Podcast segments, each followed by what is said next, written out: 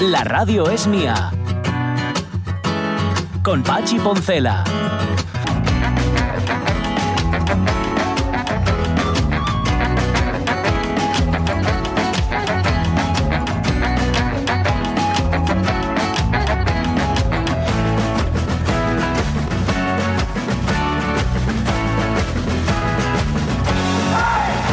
Bloqueo, 11 y 9 minutos de la mañana. señor. Bloqueos la palabra. Sí, señor. Es que eh, nos preguntamos palabras el uno al otro porque como estamos ya en esa edad en la que las palabras se escurren por el desagüe del cerebro Sí. y él, a ella se le escurren y a mí también. Pero siempre vienen después, Sí, ¿no? aparecen siempre. Bueno, ¿y nombres? después de. ¿Y, ¿Y nombres? nombres? a mí me aparecen mucho nombres con nombre y apellido.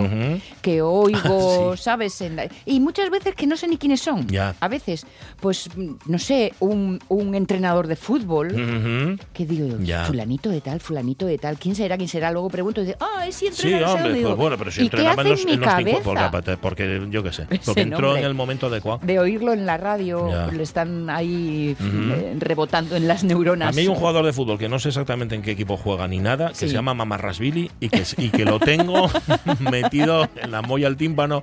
Mamarrasvili. Es que es un nombre como, ¿sabes? Sea, como los insultos que hablábamos ayer. Sí. Como Bela Lugoshu, pues Sí, Mamarrasvili. ya, Mamarrasvili, sí. Es que encima en Billy, al En final. Billy, ¿no? sí, claro, "Oye, porque es, es lituano, eh, no, pero es porque es, yo creo que, no, o sea, no, bueno, no importa, no es Billy el, el niño. Que, mm, que el otro día, en efecto, yo estaba pensando e intentando acordarme del nombre de un actor y me salía todo el tiempo Lito Vitale es un músico, o era un músico, no sé si sigue entre nosotros. No, era Álvaro Vitali.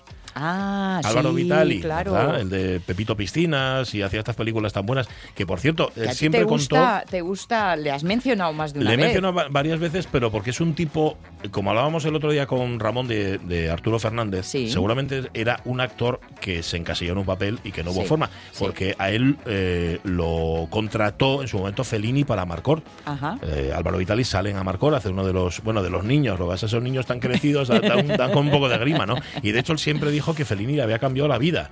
Me claro, le había cambiado Claro. la vida, lo que pasa es que luego se, se parapetó en ese papel, se bloqueó Sí. en ese papel en el que Se estaba. bloqueó, sí. Bueno, pues yo, me- me- Álvaro Vitali no me salía, me salía Lito Vitale. Ujú. Esa- incluso me salía a quién se parece Álvaro Vitali, que ya lo conté aquí en la radio mía. No lo dije, no lo dije, le mandé, os mandé una foto para que la Sí, vierais sí. a un personaje público asturiano. Sí, es cierto. Pero no lo voy a Es decir cierto. porque no es Muy el bien. momento. Está bien que recuerdes que no lo dijiste. Eso es. Porque a veces la Ya, lengua es larga. ya, pero ¿sabes quién es, no? Sí, me acuerdo, Sí. no, pero sí. Como no tiene WhatsApp, no te puedo mandar una foto, pero Vale, ya veré vale. yo la manera Pero de, sí, de que no lo te preocupes, no te preocupes. Vale, vale. Oye, han vuelto los palos selfie. Hacía, ¿De hacía. Verás, yo qué sé, es que no llevo la cuenta, o sea, no apunté en una libreta. Hoy he visto un palo selfie y no he vuelto a ver más. No, eso no lo tengo apuntado en ningún sitio. Pero en la Plaza de la Catedral, que sabes que tiene. eh, En Oviedo hay turismo todo el año. Sí. Y en estas fechas. En pues, Asturias en general. Sí, es ¿eh? verdad. Mucho jubilado, mucha, o sea, mucha persona que puede hacer, pues tiene ocio, puede, Sí. puede permitírselo. Bueno, y no es que hacía que no veía ahí un palo selfie un montón, y ahí sacó una señora su palo selfie para hacer un selfie. De los telescópicos de clac, De los clac, clac. telesco- Eso es. eso Oy, es. oy. Es como cuando llevas La mucho tiempo vez sin que ver. los vi, Sí. De verdad te digo de corazón, seré ingenua ¿Qué y que doliente, que pensé que era para leer la letra pequeña del móvil.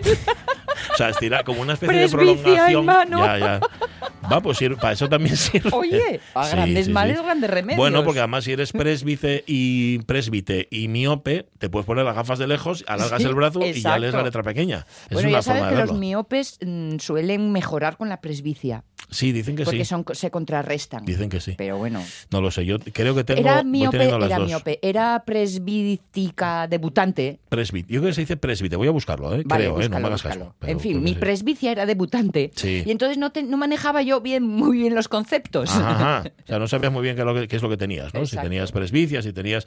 Presbite, dice presbita, que, Vale. que es lo mismo. Mm, Es que esto que hace. Mira, esto que hace el diccionario. Sí. De llevarte, dice presbite, presbita. Vale, ahora tengo que buscar presbita. Contra que, que cuesta ponérmelo aquí. Presbite me suena a cargo Sí, eclesiástico. suena como a preboste. eh, Que padece presbicia. Presbite o presbita, se puede decir. Vale, de pero no me llames presbita. No, no, es muy Por feo. favor.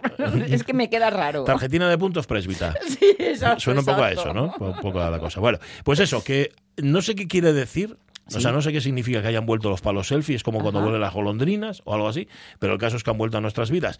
Igual resulta que se están recuperando como dicen que se va a recuperar el casete. Yo no lo acabo de ver lo del casete, Mm. el palo selfie ha vuelto. Algo, eh, que tenía alguna utilidad. Yo nunca se la vi porque con alargar el brazo ya está. Pero Sí, bueno, pero ¿y cuántos accidentes hubo? El brazo mm, te queda un poco cara pancheta. Eh, ¿Cómo? Ah, que te queda la cara como un poco. Sí, es demasiada poca distancia. Sí, sí, y por otro lado, cuando sois muchos, Ujú. necesitas... Como cuando somos muchos. O sea, tú te ves a ti mismo haciendo la foto con nosotros detrás. ¿no? Eh, Sí, Sí. eh, necesitas un poco Vale. más de perspectiva, si no queda todo el mundo Ya, ahí tan poco- sí, apretujado. que- Súbete, sí, sí, ponte. Vale, es que el roce hace el cariño. Sí. Así que te juntas así en la foto. El- se ha- hizo. hace unos, sí. unas semanas, bueno, hace tiempo ya, hicimos una foto eh, de- al venir de una cena a un grupo de amigas. Sí. Y os prometo Es que... el peor momento. ¿eh? No, hacer una no, foto, no, vamos, estábamos, mm, al menos esto pensábamos, ¿no? Ya, en ya. nuestro más puro y estado pensante. Vale, semanas después mm, volvimos a pasar por el mismo lugar, en las mismas condiciones. Sí. Dijimos, ay, vamos a repetir la foto. Ah, ah, ah. Fuimos incapaces De hacer- de- de encontrar el ángulo. Ya. Incapaces. A ver, porque miraba un poco hacia las esquinas y los tejadillos de las casas. Estábamos en el Oviedo antiguo. A ver, esta esquina queda a la izquierda No, de no, ¿qué donde está? Berta. No, no, No, no. pero ¿cómo? Entonces, no, entonces ponte aquí. Incapaces. Madre mía. ¿Será mm, falta de riego sanguíneo? No, yo creo que tiene que ver con que la noche os confunde. Era demasiado tarde, aunque creíais que veníais bien, igual no veníais tan bien. Igual O una exceso de riego cervecil. A lo mejor, igual resulta que teníais un exceso de sangre en alcohol. Eh, sí, exacto, exacto. Puede ser, ¿no? Eso sí, como señoras de cierta edad, con una pose externa mantenida, Ya. vamos. No, no, por supuesto. ¿Eh? Las señoras, el señorío, el señorío se ve, Exacto. se ve a distancia, la forma de caminar y todo. Ahora sin saludar y eso. Ay, ¿eh? Lo mismo el, el señorío que el gocherío. Porque, sí, hombre, porque a ver, tú te vas. Hay, mucha gente que lo hace, que practica el gocherío en los estadios de fútbol y ahora estamos con el asunto Vinicius, Oh, sí. que daría para mucho y del que no vamos a hablar, salvo en nuestro tiempo de noticias, porque hay una noticia que a mí me ha llama muchísimo la atención y que tiene que ver con el tema. Pero sí es verdad que con el caso Vinicius este, que no, y venía ahora con Rafa Testón en el alza, no entendemos ninguno de los dos muy bien porque le quitaron la tarjeta roja. Porque la tarjeta roja se la quitaron por darle un mandoble a otro. Bueno, Sí. eso es otra historia. El caso es que le ha caído una, le ha caído una al Valencia, creo que cinco partidos, clausura, bueno, un montón de cosas. 45.000 euros. La de Collier. Sí. Bueno, el asunto. mm, al margen de este tema, ha surgido la, y voy a decir yo, la polémica. Ha ¿Somos surgido. somos? racistas o no somos racistas? Claro, generalizar no se puede, no se debe. Pero es cierto que en las señas de identidad de una comunidad, del tipo que sea un país, por ejemplo, Sí. puede que el racismo sí forme parte, como dice Malagón en esa viñeta que hemos puesto, de nuestra odiosincrasia. Me encanta. Ah, qué buena, la ¿eh? palabra es, finísimo, brutal. finísimo Malagón, sí, y señor. qué bien nos definen muchas Sí. cosas. Bueno, luego también queremos saber si sois racistas en- de, de forma individual y si habéis contemplado eh, algún tipo Sí. de caso de, de racismo a vuestro alrededor. ¿Sabes? Que puede ser caso de racismo de, de concreto, o sea, Sí, de, de sí. expulsar a alguien de un sitio sencillamente por no ser del color de tu piel, o comentarios, chistes, cosas de este tipo, gritos. Ya, ¿no? Lo Pues- malo de comentarios y chistes, y especialmente las generaciones que tenemos más edad, es que eh, has oído de pequeña tantas cosas que Sí. tu cabeza no salta con facilidad. Claro, claro, claro. Porque se ha acostumbrado al oído, no porque, porque tu, men- tu pensamiento se haya acostumbrado, cuidado. Entonces hay que estar un poco especialmente alerta. Pues sí, porque chistes de negros, Por ejemplo. chistes de gitanos, hay un montón. Bueno, Y ya no, y ya no entramos en otro tipo de maricas. chistes de mariquitas. Exacto, de- de- de- porque todo es eso. que la palabra ya lo lleva. To- Totalmente. Bueno, ¿somos racistas o no somos racistas? Ponedlo en Facebook, llamada 984105048 si os apetece y si no, dejáislo. A Jorge lo tenemos rumbo a Roma, Sí, que le he hecho un encargo, luego te lo cuento. Fly into the moon. Fly into the, to the la capital del mundo. Ya Sí, sabes, lo fue durante sí. mucho tiempo y sigue siéndolo de alguna forma. Va a organizarse con lo domano de Doma. ¿No? A ver, 50 piju magnífico. Exacto. Mi señor. Lo que pasa es que ese creo que lo había mandado, lo habían llevado para Galilea, a, a Pijo Magnífico, no, no lo va a pillar ahí. Bueno, está Sonia Avellaneda, está José Rodríguez y está Pachi Poncela. Y está la revista de presa.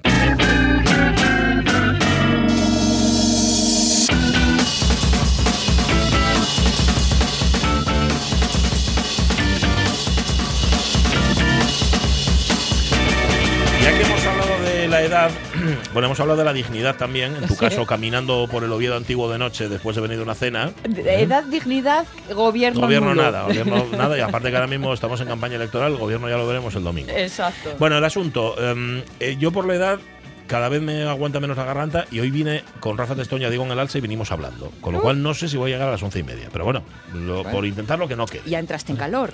Sí, pero yo entraré, banda. yo entraré en calor y he burn out. O sea, me, me quemo yo solo. Bien, em, ¿las tienes delante? ¿Tienes las noticias Sí, delante? sí, sí, sí. Vale, atención, atención, amigas y amigos, al siguiente titular. Asturias tendrá sus primeras ayudas por sequía. Voy a hablar de un primo mío, eh, que es eh, catedrático de física en la Universidad de Sevilla. Y entonces, preguntado sobre este asunto, dijo, oiga, he traído aquí a 10 de los más importantes científicos del mundo. Y ninguno me ha garantizado el tiempo que iba a hacer mañana en Sevilla. Ajá. ¿Cómo alguien puede decir lo que va a pasar en el mundo dentro de 300 años? Ahí lo tienes. Este era en su momento el presidente Mariano Rajoy negando, bueno, negando el no, poniendo a su primo como testigo de que el cambio climático es una cosa que se ha inventado alguien. Este titular que aparecía ayer en la voz de Asturias, a lo mejor pasa un poco inadvertido, pero no queríamos que fuera así, sino ponerlo en mayúsculas. Sus primeras ayudas por sequía, Asturias. Sí, señor. Uf. Esto, Vale. esto sí que es para poner las barbas a remojar. ¿eh? Totalmente, pero no hay Madre en dónde. mía. Como las pongamos a, Sí, remojar sí, en, en no. el consejero de Medio Rural, Alejandro Calvo, destacó el lunes que por primera vez, por primera vez el Principado va a tener ayudas directas del gobierno, del gobierno central, frente a la sequía. Van para el vacuno, el ovino, el caprino de carne y leche, el agrícola y el apícola. Que esto, mira, Ajá. se lo podíamos haber preguntado ayer a, a César Alonso. Sí. Para el sector apícola, de hecho, se va a realizar una convocatoria específica y las ayudas serán complementarias a las de intervención sectorial apícola que es una cosa que ya existe, parece ser, el ISA, ISA. Sí, yo tampoco lo sé, pero bueno, seguro, seguro que César Alonso sabe de qué va. Estoy segura. Eh, se van a flexibilizar también algunos requisitos de la PAC, de la Política Agraria Común o Comunitaria, porque me imagino que no, con la sequía no se pueden cumplir, por Sí. eso lo van a rebajar. Y que además eh, estas circunstancias son relativamente novedosas. Sí, claro. Con lo cual se van a tener que mm, eh, asumir o sumar a ellas personas que hasta ahora no habían hecho todos estos papeleos. Claro. Y anda, qué papeleo hay que hacer. Es tremendo. De, de hecho, amplían el plazo para la presentación de la solicitud hasta el ¿Ves? 30 de junio. Se retrasa la entrada en vigor del cuaderno digital de explotación Ajá. y se pospone a 2025 la incorporación de la información obligatoria. Todo esto que he dicho no sé qué demonios es, pero me imagino que agricultores, ganaderos y demás lo La saben. información obligatoria sospecho que es todo Sí. el papeleo que hay que presentar. Eso es, eso es. Bueno, pues lo posponen a 2025, lo cual también es un alivio. Claro. Y como dices tú, esto es una situación nueva. Sí, una señor. situación nueva, en, en general, ¿eh? todo. Lo de las abejas, bueno, porque lo ponen de forma específica, Sí. pero yo lo en... Ah, porque sectores has mencionado vacuno, caprino, Sí, tal. ovino, caprino, Pensé etcétera. Que, habías dicho simplemente ganado y como ganado se concepto, Es ganado, ese sí, sí. concepto, ¿eh? Sí, sí, sí. Son Pero cabezas de ganado y, alas o élitros. Y pastan, bueno, pastan. Sí, pastan. Entendedme. de Bueno, es que lo si que no en el hay- Prau suceda Claro. depende de su supervivencia, Claro, igual como- que el resto. Es lo que contaba el otro día César Alonso, el día que tú no estabas. Decía, a ver, vendimos abelles, Sí. vendimos eh, colmenas, Sí. pero cuando llegamos ahí no había prau, ¿eh? Opa. si no hay prau, no hay flores. Si no hay flores, ¿dónde van a comer? Bueno, no sé. Parece ser que iban a replantar aquello, no sé cómo era la historia, pero Ajá. queda así un poco con la mosca atrás de la oreja. Dice, a ver si estos, si estos probitines míes no van a tener que comer. Claro. Mm. Hay un padre preocupado por el futuro de sus hijos. Sí, pues sí. Lo que pasa es que, bueno, las destetó y ahí las dejó. Tampoco pienses tú que... Las desreinó. Acordaos de este titular, lo del palo selfie no lo tengo apuntado, pero esto voy a apuntarlo hoy, que es 24 de mayo del 23. Asturias tendrá sus primeras ayudas por sequía. Ahí lo dejamos. Viene en la voz de Asturias, por Vendrán cierto. más, si no al tiempo. Seguro que sí. Mira, en la voz de Asturias también viene este titular. Amaya de Miguel, fundadora de Relájate y Educa. La paciencia está sobrevalorada. No resuelve conflictos. Papá, papá, las monjas me han dado un premio. Papá, papá, las monjas me han dado un premio. Papá, papá, me han dado un premio. Sí, un momento. Eh, creo que no hay razón para desconfiar papá, de me él. ha- ¡Cállate! Hazme un favor. Toma ejemplo de este hombre. Solo tienes que hablar un poco menos y pensar un poco más. Bueno, eh, eh, no sé si es ejemplar, no es ejemplar, es un mafioso el que hace esto, ¿eh? Sí, ¿eh? Digo, para que no sintáis, ¿sabes? Esto, esto no se hace habitualmente. Cuando te llega el niño diciendo que las monjas han dado un premio, dejas todo lo que estás haciendo, Sí. la conversación en la que estás, a la verdad, y eh, dime, hijo, entonces, ¿cómo ha sido esto de las monjas, no? Bueno, ¿Cómo ha sido esto del premio? ¿Cómo ha sido esto del premio? A Sí, ti. Precisamente a ti. que te han dado claro, si, si, estás, si no estás acostumbrado a que le den un premio a tu hijo, en efecto, sí que le prestas atención. Sí, claro, Sí que miras claro. adelante, ¿qué me estás contando? Bueno, eh, Amaya de Miguel es eh, psicóloga y ha fundado esta empresa, supongo que es, que se llama Relájate y Educa. A mí me gustó mucho el titular, porque dice que la paciencia está sobrevalorada. Lo de Sí. hay que tener paciencia con los niños. Hay que te- vale, hay que tener paciencia, pero le preguntan. Es- esto viene en la voz de Asturias. Le pregunta por la paciencia, ¿no? Sí. Hasta, ¿Hasta dónde se puede llevar la paciencia? Sí. Dice que la paciencia, hombre, sí, es una ayuda. ¿Mm? Con niños, dice Abaya de Miguel, hay que tener una buena dosis de paciencia. Pero la paciencia no resuelve una situación. La paciencia lo que hace es aguantar, aguantar, aguantar, lo pone así, que explotas. tres, hasta que explotas. Una situación que hay que modificar. Igual tenemos que cambiar nuestro sistema, tenemos que cambiar nuestros horarios. Es decir, hay que cambiar todo lo que está haciendo que tengamos que tener paciencia, todo lo que nos obliga ¿no? a Claro. tener paciencia. Si solo nos apoyamos en la paciencia, dice Amaya de Miguel, no estamos creciendo. La paciencia tiene doble cara. Soy paciente hasta el día en el que no puedo más y entonces se produce la explosión. Es que, Eso es. Que uno tenga que ser paciente es el indicador de que algo no está yendo por el camino debido. Claro, Así claro, que claro. atajemos la mayor, ¿no? Y en ningún caso aguantar, aguantar, aguantar ha sido una solución. No, Porque no. es que luego Por sale, que sale por algún sitio. Es que la, sí. la olla a presión acaba estallando. Eso es. Pero fíjate, con este titular me acordé de un eh, anuncio de televisión donde un joven padre iba al supermercado con un Sí, joven niño que gritaba y Sí. gritaba y lo tiraba todo y, Ujú. y veías su cara de paciencia y de desesperación absoluta. El anuncio era de preservativos. Ah, era, era- es cierto, era muy, muy bueno ese anuncio. ¿eh? Dice, claro, ¿por qué no lo pensé antes? ¿Por qué no me puse así antes la gomita y tal? Claro, eh, salvo casos de sadismo, Sí. nadie le quiere pegar una bofetada al chiquillo y no se debe pegar una bofetada porque no sirve absolutamente para nada. No. Y No generalmente nada, cuando pero- riñes después de perder la paciencia, te sobrepasas, Sí, claro. sí, sí. Y, y- y eres uno de los que sufre en el pack. Eso que se quedas- dice de sufro yo más, solo yo peor que tú, o sufro yo más que tú, no, Hombre, deja, no deja de ser no verdad. sé, más pero- no, más pero- no. Pero lo pasas muy mal. Cuando dos riñen, los dos lo pasan mal. Sí, señor, sí, señor. Eh, luego está la otra frase que tantas veces hemos oído de un par de ñalgaes Ya. a tiempo. Ya. Mal. Eso en realidad lo que quiere indicarnos es que hay que poner límites Sí, a las claro, cosas. claro. Siempre, siempre. ¿Eh? Hombre, con ñalgaes igual no. No, no, no, pero si pones los límites antes, si- sin ñalgaes, seguramente no tienes que recurrir después a las ñalgaes. Sí. Eso ya es verdad. Em, al mí en mi fiu, eso de montar una perreta, yo no recuerdo. Puede que me haya montado una perreta, pero solo me montó una. O sea, Sí. ya la segunda. no, a ver, tú tienes que poner los límites porque también lo dice Amaya de Miguel. Yo me leí la entrevista entera, ¿eh? lo que pasa Sí. que hemos seleccionado sobre eso. Dice: tiene que saber quién manda.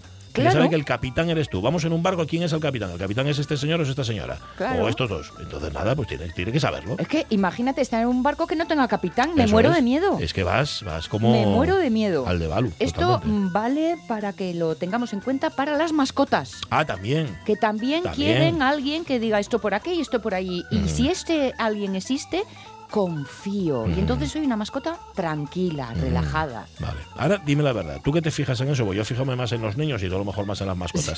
¿No hay un poco de relajo? Así en general, estamos generalizando mucho. En eso de ponerle límites a las mascotas. A los chiquillos también, pero a las mascotas. Pues en ambos términos. Sí, ¿eh? En ambos términos. Eh, eh, hasta hace unas generaciones, bueno, tampoco tantas, que por edad no llevo tantas, pero hasta hace un tiempo un- yo pensaba, dice, bueno, venimos de una estructura donde la educación era muy cerrada, muy y, y estamos un poco eh, Ajá, sí. ¿no? de todo esto. Estamos en, la- en el momento de la reacción. ¿no? Pero ya Hacer reacción. pasó el momento de la reacción. Nos hemos acomodado en el todo vale, no me des la lata y toma el móvil. Ajá. Tal cual, Y, claro, amigos, claro. Mm, No sí. nos va a sentar bien esto. Toma el ¿eh? móvil y luego quita ahí el móvil. Eh, claro. Lo que pasa es que yo te pregunté la por las mascotas. Y en ¿eh? las mascotas, Ah. pues por ejemplo, el móvil de las mascotas es la correa extensible. Ah, sí. ¡Hala! La odio. Por donde tú quieras, Yo tú quieras, la odio. cuando tú quieras. No, perdona, estamos juntos en esto. Claro. Y pasear es nuestra actividad y debemos hacerlo juntos. No vale correa extensible mientras yo estoy con el móvil. Que es lo que hacemos con los chiquillos Ah, a veces. Sí, sí, ¿eh? sí, Para poder estar yo a mi bola también. Eso no es compañía, eso no hace comunidad, eso no hace vínculo emocional. Ya está. Vaya discurso. ¿No tienes unos echar. aplausos preparados, José, para esto? Es que las esta, esta Eh, quedado de ex, es- ex cátedra. he estado de No, pero estoy de esto, acuerdo ¿eh? contigo totalmente. Me alegro, Sí, me alegro. Límites, Gracias, gracias. aplauso. Eh, oh, yeah. Yo al mi chiquillo, de hecho, pensé en ponerle una correa extensible y al final se lo puse. Porque no me parece que sea la solución. Bien pensado. Así no vamos a ningún lado. Bueno, contaría la siguiente, pero no lo voy a hacer. La siguiente sí que tiene que ver con el caso Vinicius y con la solidaridad en torno al caso Vinicius. Digo que hay solidaridad con este jugador de fútbol, que a mí me parece estupenda, Sí. pero es que pasa tal cantidad de calamidades al, al día. Hay tal, eh, no sé, tampoco respeto por los derechos humanos, por Sí. los derechos de otros, Sí. que, bueno, no lo voy a contar ahora, lo contamos después, ¿vale? Venga. Oye, dejadme que os cuente, lo estoy contando todos los días para que estéis al, al loro, Bueno, también porque me han dicho los jefes, cuéntalo. Yo, yo lo cuento encantado. Yo estoy feliz de contarlo. El concurso de podcast que, Sí, hace, la, sí. que hace esta casa. Que está muy bien. Eh, Vamos, a mí me parece que está estupendo y además que tiene premio. O sea, Hombre. los concursos soltados son los mejores. Mil euro, euracos. Mil euracos ayer, en ¿eh? cada una de las categorías, porque sabes que tiene dos. Es, tiene categoría de ficción y categoría de podcast narrativo de no ficción. Ah, mira, Sí, eso ayer dos. me despisté. Bueno, pues tiene las dos. Bueno, es que es muy fácil. Vete a rtpa.es y búscalo, que tienes ahí todas las cosas. Vale, ahí están todas las Un vale, premio de mil para el detalles. ganador de ficción, un premio de mil para el narrativo de no ficción. Y posiblemente, si al jurado le parece bien, Sí. dos accessit de 500 para el segundo clasificado. Vale. ¿Eh? Incluso algún premio especial de esto, mención. qué Segundo bueno. o segundos. O segundos, claro, evidentemente. bien, sí, sí. bien, bien. Bueno, pues y, eso. y pone tiempos máximos, mínimos, tal, Lo todo tenéis ese todo, detallado, todo ahí. Sí, son. rtpa.es. Es que tengo miedo de deciroslo mal, creo que son de 30 a 40 minutos. Sí, está aquí. y Mm. Vale, tenéis hasta el vale. 9 de junio, que eso yo creo que es lo más importante. 9 Sí, de 30, junio. 40. 9 de junio. Ah, Ahí lado. hay que apurar, ¿eh? tenéis ahí, la paz que no veía viernes. Viernes 9 de junio, no el viernes que viene y el otro, sino el otro. 9 de Vale, junio, bueno, ¿vale? tres semaninas. 30-40 minutos. Las músicas y efectos, acordaos que tienen que ser, no pueden ser con derechos, tienen que Sí, ser sin derechos. que sean O sea, de publicables. como Creative Commons o algo así que podáis encontrar, ¿vale? Eh, eh, ¿Cómo se dicen? Creative Commons. Sí. ¿cómo se Ah, dicen los de los derechos? Copyright. Copyright. Pues Ajá. copyleft. Copyleft se llama. Sí. Ah, mira. Yo Sin pensaba que eso era para derechos. depilar, fíjate. La, la. Pásame la, pásame la copyleft. No me dijiste nada, que vengo sin afeitar, vengo hecho un marrano. ¿Eso No, Sí, vengo pero- hecho un ocho. eh, viene sin afeitar, eso es cierto, pero no te veo más raro. No, ve- veo. ah, pues entonces no he conseguido lo que esperaba. Pensaba que No, me vieras no, así. Te veo bien, brutote te veo como bien. tal. Bueno, Estás hecho un, un gallo. un pincel. De- Una brocha gorda estoy hecho. Oye, eh, enseguida contamos efemeridona. Sí. Mm, vamos, a, vamos a hacer censo, vamos a contar. ¿Vale? Vamos a contar eh, habitantes. No mentiras, ¿no? No, vamos a contar mm, habitantes de España. ¿Y a qué se dedicaban los habitantes de España del año 1857? Porque tal día como hoy se desarrollaba, se hacía el primer censo, es la fecha del primer censo, pero lo, eh, profesional, porque hubo otros antes y lo vamos a contar enseguida, pero este era el profesional. No obstante, José, yo te voy a pedir que antes de nada, por favor, separes, separa. La radio es mía. Pasará por delante de la librería Cervantes. Adelante, pasado por Por delante, la de la librería Cervantes. Y había unos estantes que estaban los transeúntes. Con Pachi Poncela. Pues señor, érase una vez un pueblo español, un pueblecito cualquiera. Y sucedió que una mañana, precisamente esta mañana, cuando el... Pero no, creo que deben ustedes familiarizarse con sus casas, con sus habitantes y con sus costumbres antes de que ocurra... Bueno, antes de que ocurra lo que va a ocurrir de un momento a otro. ¿No sería mejor pararlo todo un cierto tiempo? Es fácil. Ya está. Mi querida España, esta España mía, esta España nuestra. De tu santa siesta ahora te despiertan versos de poetas. ¿Dónde están tus ojos? ¿Dónde están tus manos? ¿Dónde tu cabeza? Mi querida España, esta España mía, esta España nuestra. Tú decías, qué difícil fue repetir la foto que nos hicimos Sí. aquella noche, el selfie, encontrar, fijar la foto, por así Exacto. decir, fijar el momento. Bueno, un censo es eso, es fijar un momento concreto de algo que se mueve mucho como es la población. Eh, tenemos la primera referencia del primer censo de población que se realizó en España de manera moderna. Fue tal día como hoy, 24 de mayo del año 1857. Y esto significa algo muy importante, que se inauguraba la época estadística aquí en España. ¿verdad? A ver, empeza- empezamos definiendo un censo es un grupo de operaciones para reunir y publicar datos demográficos, económicos, sociales, culturales de un país o de una región concreta. ¿Vale? ¿Quiénes Vale. son? ¿Quiénes viven en ese país y qué es lo que hacen? Vale. Para que la ONU te valide un censo, porque esto tiene también un requisito internacional, tiene que tener auspicio oficial, o sea que lo lleva a cabo un gobierno. Bien. No vale, yo voy a hacer yo el censo, no. Un particular no puede hacerlo. Un territorio definido que sea universal, que no haya duplicaciones ni omisiones y que sea simultáneo. Es decir, Ah, momento claro. censal en el que se extraen todos los datos. Claro, no podemos hacerte una foto a ti hoy y a mí es. mañana. Y dentro de tres meses hacemos. No, Eso, eso, no puede ser. Esto viene de la- del siglo XIII ya, ¿eh? lo de hacer censos en España, la preocupación por saber cuántos eran. Em, los primeros países fueron Suecia y Dinamarca. Aquí hubo censos ya en el siglo XVI. La corona de Castilla llevó a cabo un recuento poblacional en el año 1591, aunque los fines eran fiscales y militares, con lo cual no era universal, era solamente a ciertos efectos. Vale. Y en Cataluña, del siglo XIV al XVII, hubo recuentos de población que ellos llamaban fogajes, que no sé de dónde viene, pero se llamaban así, se llamaban fogajes. El más serio, hasta que llegamos a este de 1857, es de 1768.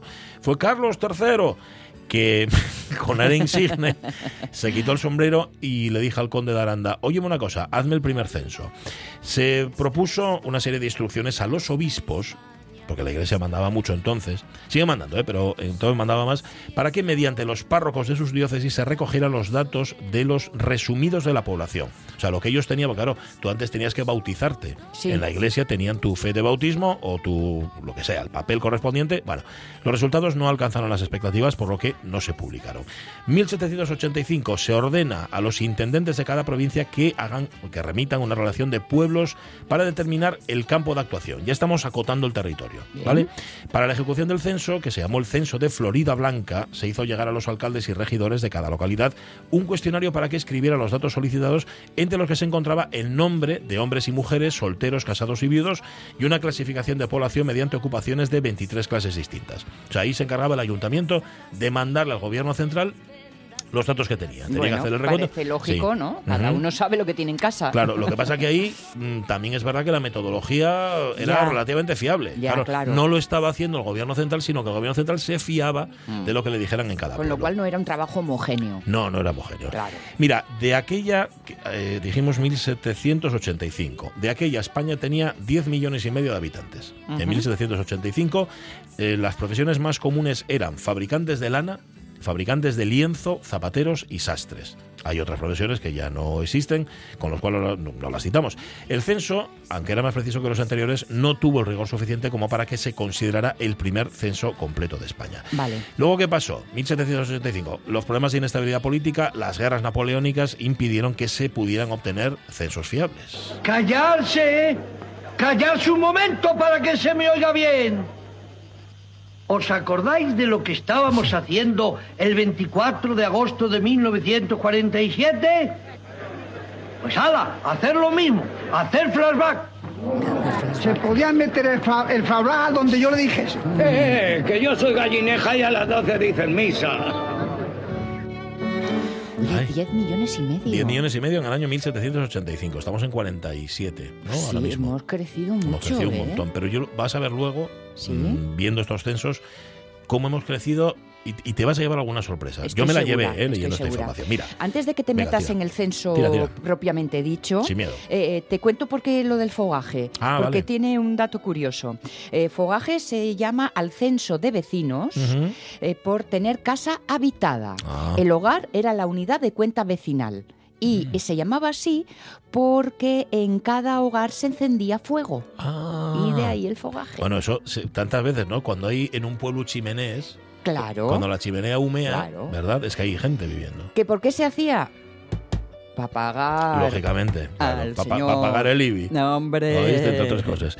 Bueno, total, que llegamos a 1857, que es el censo que nos ocupa, y se hace el primero con un mínimo de rigor. Se presentó al año siguiente, seguía la división de provincias del año 1833, que aproximadamente es el de hoy. Sí. Que ha variado muy poco, las provincias siguen siendo las mismas. Otra cosa son las comunidades autónomas, que eso sí que ha cambiado. Es el primer censo moderno que cumple las cuatro necesidades mínimas. Auspicio oficial, territorio definido, universalidad y simultaneidad, que dijimos antes. Eran los años del avance del ferrocarril, digamos que España estaba cambiando. Pero también hay que recordar que desde 1854 había epidemias, como por ejemplo el cólera, em, una crisis de subsistencia, es decir, hambre, fame, ¿verdad? sí. En los pueblos que había comenzado en 1855 porque la- las cosechas de cereales habían sido muy malas, etcétera, habían subido mucho los precios, habían triplicado o cuadriplicado, habían aumentado los pobres y menesterosos, como se decía entonces, había hambre, había mendicidad y había paro. Los consejos intentaban combatir estas crisis creando juntas juntas de subsistencia creando empleo, fomentando la obra pública, bueno, cosas que ya sabemos que se hacían habitualmente. Digamos que era una España en transformación para bien y para no tan bien. Atendiendo al censo de 1857, España tenía entonces casi 15 millones y medio de 5 habitantes. millones más. 5 millones más desde que dijimos antes, 1785, o sea Sí. que en sesenta y tantos años, bueno, habíamos Bueno. crecido medio millón, no está mal. La provincia No, más medio poblada... millón, no, 5 millones. Cinco millones, correcto, Habíamos cinco millones, sí, sí, un sí. 50% más, de pronto. Eso es. Vale. La provincia más poblada era Barcelona, tenía 700.000 habitantes. Madrid, ojo, ocupaba el quinto lugar. Mm, tenía mira. 475.000 habitantes. O sea que Barcelona le sacaba 200 y pico mil. Mm. Está bien, ¿eh?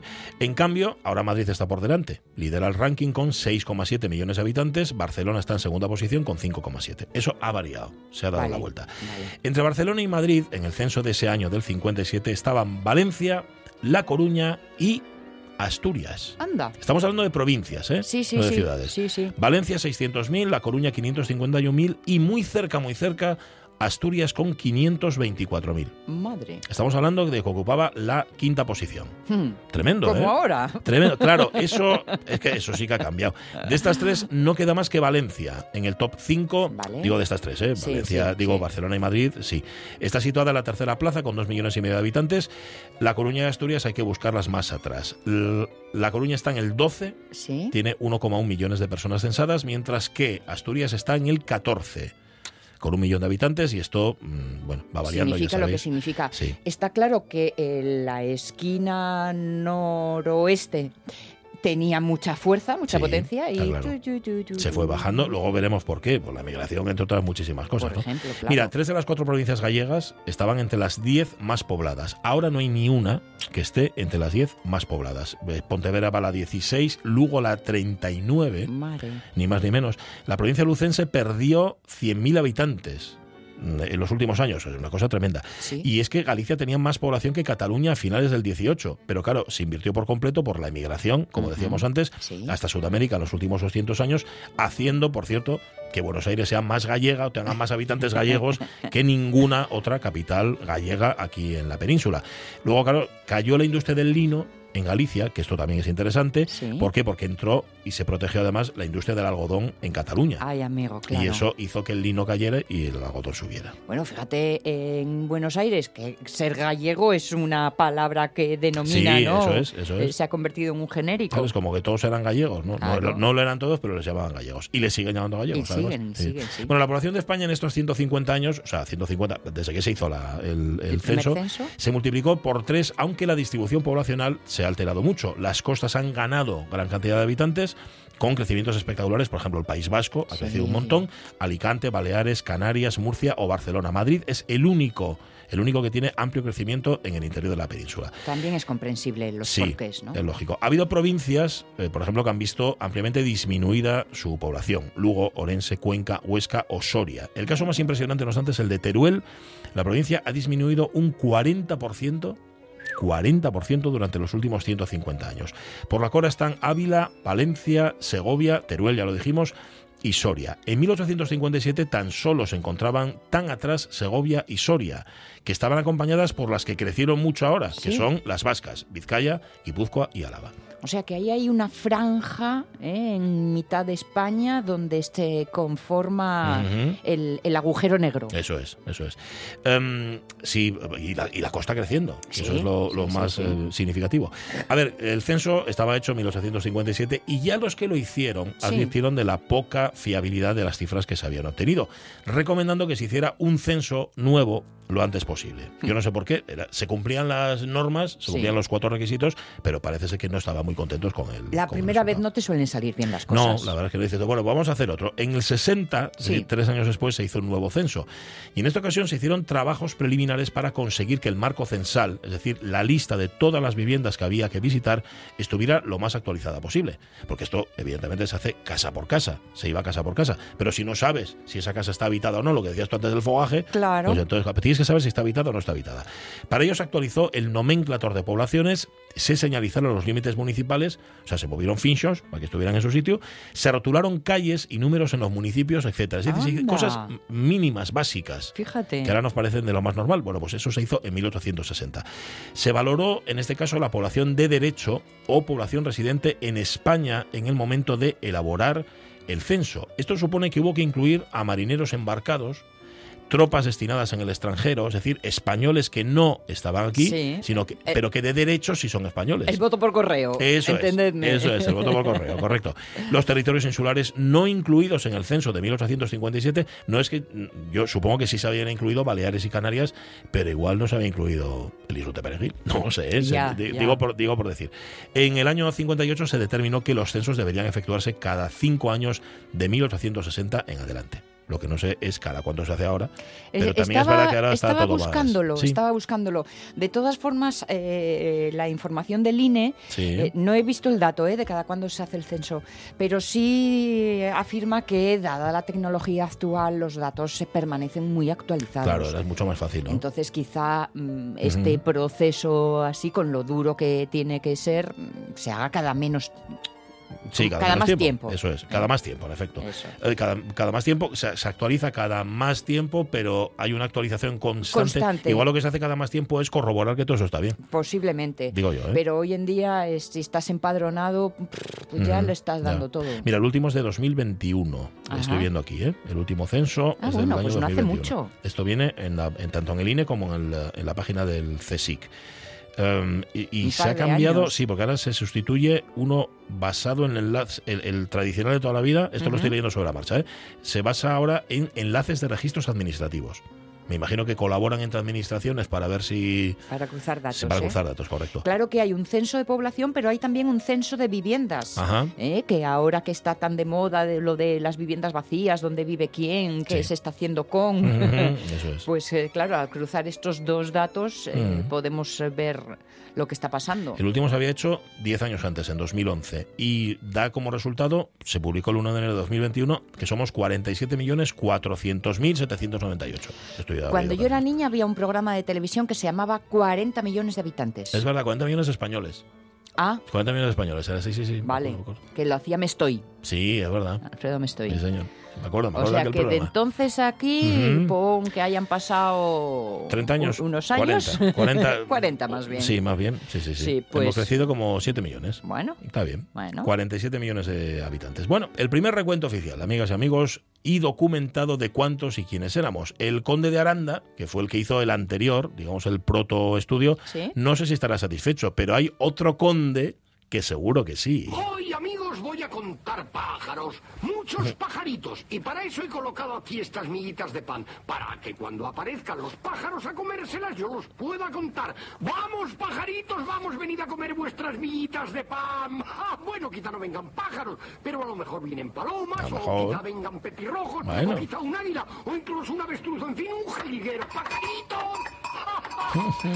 Bueno, que fue, fue una vaca, el conde, el conde Drácula. El conde Drácula, Drácula, el conde Draco. el, con- el conde contador. Sí, señor, que tenía. Yo, claro, solo entendía hace relativamente poco. Lo de conde y count, lo de Sí, el, el que cuenta, ¿no? El conde y el que cuenta. Bueno, pues eso, que el conde Draco seguramente estará satisfecho. Súbeme este tango precioso.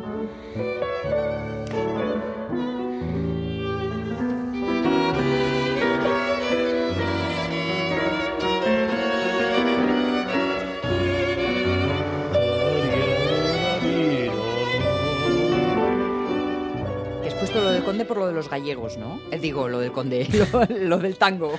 Lo del tango por los gallegos, sí. Sabes que antes eh, esto es una habanera, realmente. Tú lo estás escuchando y es un ritmo de habanera.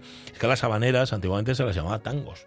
El Ah, nombre original, esto lo compuso Albeniz y sí, sí, era el, nombre que tenían. No me digas en cuándo cambió, ni por qué, ni nada de eso, pero el caso es que es así. Vi ayer, Sí. cuando buscas cosas en, en la red, bueno, pues os pasará todo, que te topas con cosas que no buscas, Sí. pero que de repente te ves ahí metida y atrapada. Vi ayer tres o cuatro vídeos de tango, bailando tango. Ay. Ay, por favor, Es por una de las favor. cosas que más me gustaría saber Es hacer. que es una cosa, una delicadeza. ¿Cómo se puede ser tan delicado y tan tan enérgico, tan, Ya, tan ¿sabes? vez, ¿eh? Porque anda que no hay poderío ahí. A mí me encantaría. Bueno, me encantaría bailar en general. el tango ya sería Sí. a, ma- a mayores, ¿no? Eso ya, ya sería lo, lo mejor. Bueno, las 11 y 47 minutos de la mañana. Mm, en Facebook, hoy hablamos de... Ayer hablamos de insultos. Sabéis que es la palabra que más se emplea. Últimamente se habla mucho de insultos. Y la otra palabra que más aparece en los medios de comunicación es la palabra racismo. No, hijo, si yo te lo agradezco. Ya sé que lo haces para que no estés solo. La soledad es muy mala, señor alcalde. A no ser que le moleste que siendo yo negro. No, hombre, no. Qué disparate. ¿No estuvo Jesucristo en el Gólgota clavado entre dos ladrones? Aparte de que hoy se tiene un respeto imponente por las minorías étnicas. Por eso me extraña que quieras colgarte conmigo. Mas a ti en el pueblo no te falta de nada. Hasta tienes una novia guapísima y blanca. Esto era en en Domo, el negro del pueblo de Amanece que nos poco, que se colgaba con el alcalde. Que dice él que... eh, eh, mm, ¿Cómo me va a importar que seas Si estaba- negro? bueno, bueno, bueno, bueno. Si, si estaba ya con ladrones y Esa tal. frase, Va eh, todo en el mismo pack. Esa frase es, es demoledora, ¿eh? total y absoluta. Vale.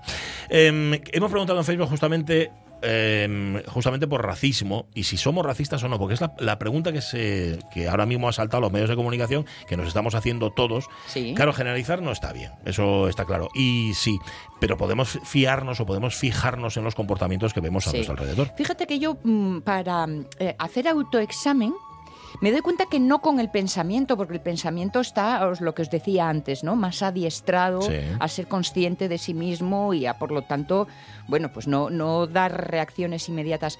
Pero me doy cuenta de, de ese pozo que ha quedado dentro de mí, sobre todo por lo por las sensaciones, por reacciones Sí. emocionales y principalmente las de miedo, Mm. Que surgen sin ser analizadas. Bueno, vamos, a, vamos a hablar claramente. Te encuentras con un negro en un lugar oscuro. Eso, un gitano, una persona gitana, ¿verdad? Exacto, en un lugar oscuro, unas Eso es. circunstancias con poca gente y tal y cual, y mi cuerpo reacciona. Eso es. Luego pienso. Claro, y ya pones las cosas en su sitio y todo y todo. sí, Pero la reacción del cuerpo, y eso, eso es que lo, de lo que estamos hablando, del racismo, Está muy interiorizado. está muy metido dentro. de ti Sí, porque has crecido con Sí, ello y lo has sí, mamado. señor. O sea, racionalmente no, pero instintivamente sí. Y eso tenemos que eh, aprender a reconocerlo, porque muchas veces decimos, no, yo, yo, no, yo, no, yo no. Y entonces dejamos de fijarnos en, en- en esas sutilezas que siguen dentro de nosotros. Sí. Esas raíces también Ujú. hay que ir a por ellas. Pues sí. Dice Fernando Calleja que ni es racista ni lo permitiría si yo lo presencio. Claro. García Cernuda, yo lo que vi y veo viajando cada vez menos, éramos un poco menos racistas. De unos 10 años a esta parte, cada vez lo somos más. Sí. ¿Le parece a No, no Cernuda, me eh? digas eso. Mm. Dice Juan Masalis, yo creo que en este país no es exactamente racismo lo que hay, sino dinerismo. Oh, sí. Se puede despreciar al moro que ha llegado en patera, pero al jeque, al jeque que se deja 6.000 euros en un restaurante de Marbella, todo el mundo le hace reverencias. Lo mismo con un negro africano que trabaja en los invernaderos de Huelva y con el turista norteamericano que suelta propinas en los bares de Pamplona durante los encierros. Claro, dinerismo, no claro, racismo. Eso es verdad. Sí, señor, toda ¿Qué la cuenta, razón. ¿Qué cuenta Silvino Vázquez? A ver. Pues este país tiene mucha caspa todavía y la vemos a diario. España tiene mucho racismo y mucha gente, desde que salieron de sus madrigueras algunos partidos, te dicen a la cara que son racistas. Esto lo veo y lo oigo en la cuenca, que solíamos ser más de izquierda. Ya. Bueno, em, em, asociar ideológicamente ciertos comportamientos, mm, bueno, hay racismo, yo creo que al margen, por lo que tú decías, ¿no? Por la interiorización de ese racismo, da igual que sea de izquierda que de derechas, al final lo eres o no lo eres.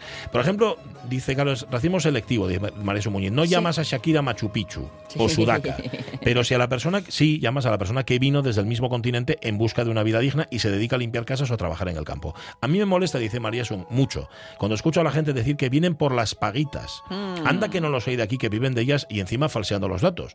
Dice María Sumuñiz que me da la impresión de que sabe de qué está hablando. O sea, de Sí, que parece alguien- que habla de algo Sí, en concreto, ¿verdad? Sí. Dice Roberto Cañal, aquí más que racismo y clasismo. Bien uno, una con perres y solto a falagos. Y yo lo de Vinicius ye porque ye del otro. Si fuera del mi equipo, intocable. Cuando un jugador del otro equipo falla una entrada al del nuestro y un asesín, Pero si al revés son lances del xuegu. Hipocresíes al hipo- hipócresis, no sé si quiere decir hipocresíes al poder. Así nos luce el pelo. Tiene Dice toda la razón. Totalmente. Toda la razón. Sí, ¿eh? señor. Lo del embudo, para mí lo ancho, para ti lo estrecho. Eso es. Y la paja y la viga. Eso, y- eso. Bueno. Hugo Almaviva, racistas somos todos. Solo danos la ocasión idónea para demostrarlo. Mm. Mm, tiene toda la razón también. España es un país racista y mucho, afirma Lorenzo Linares. Ya vemos que hay refugiados de primera clase, Ucrania, y de tercera clase, los de las pateras. Totalmente. Marce Gijón, creo que somos racistas, sí, pero sobre todo con la pobreza. Si el de color es rico y guapo, ya lo somos menos.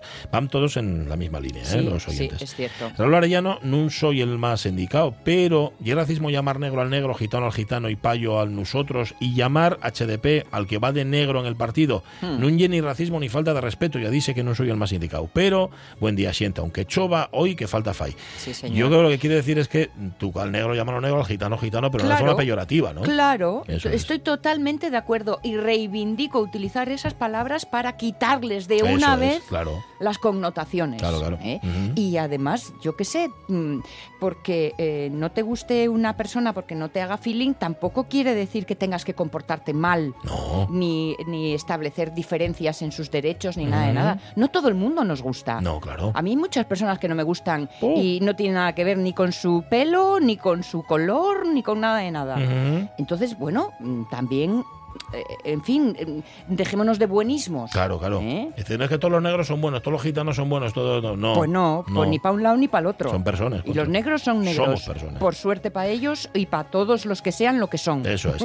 Rubén Cardín, yo creo que por desgracia estuviste bien ahí, ¿eh?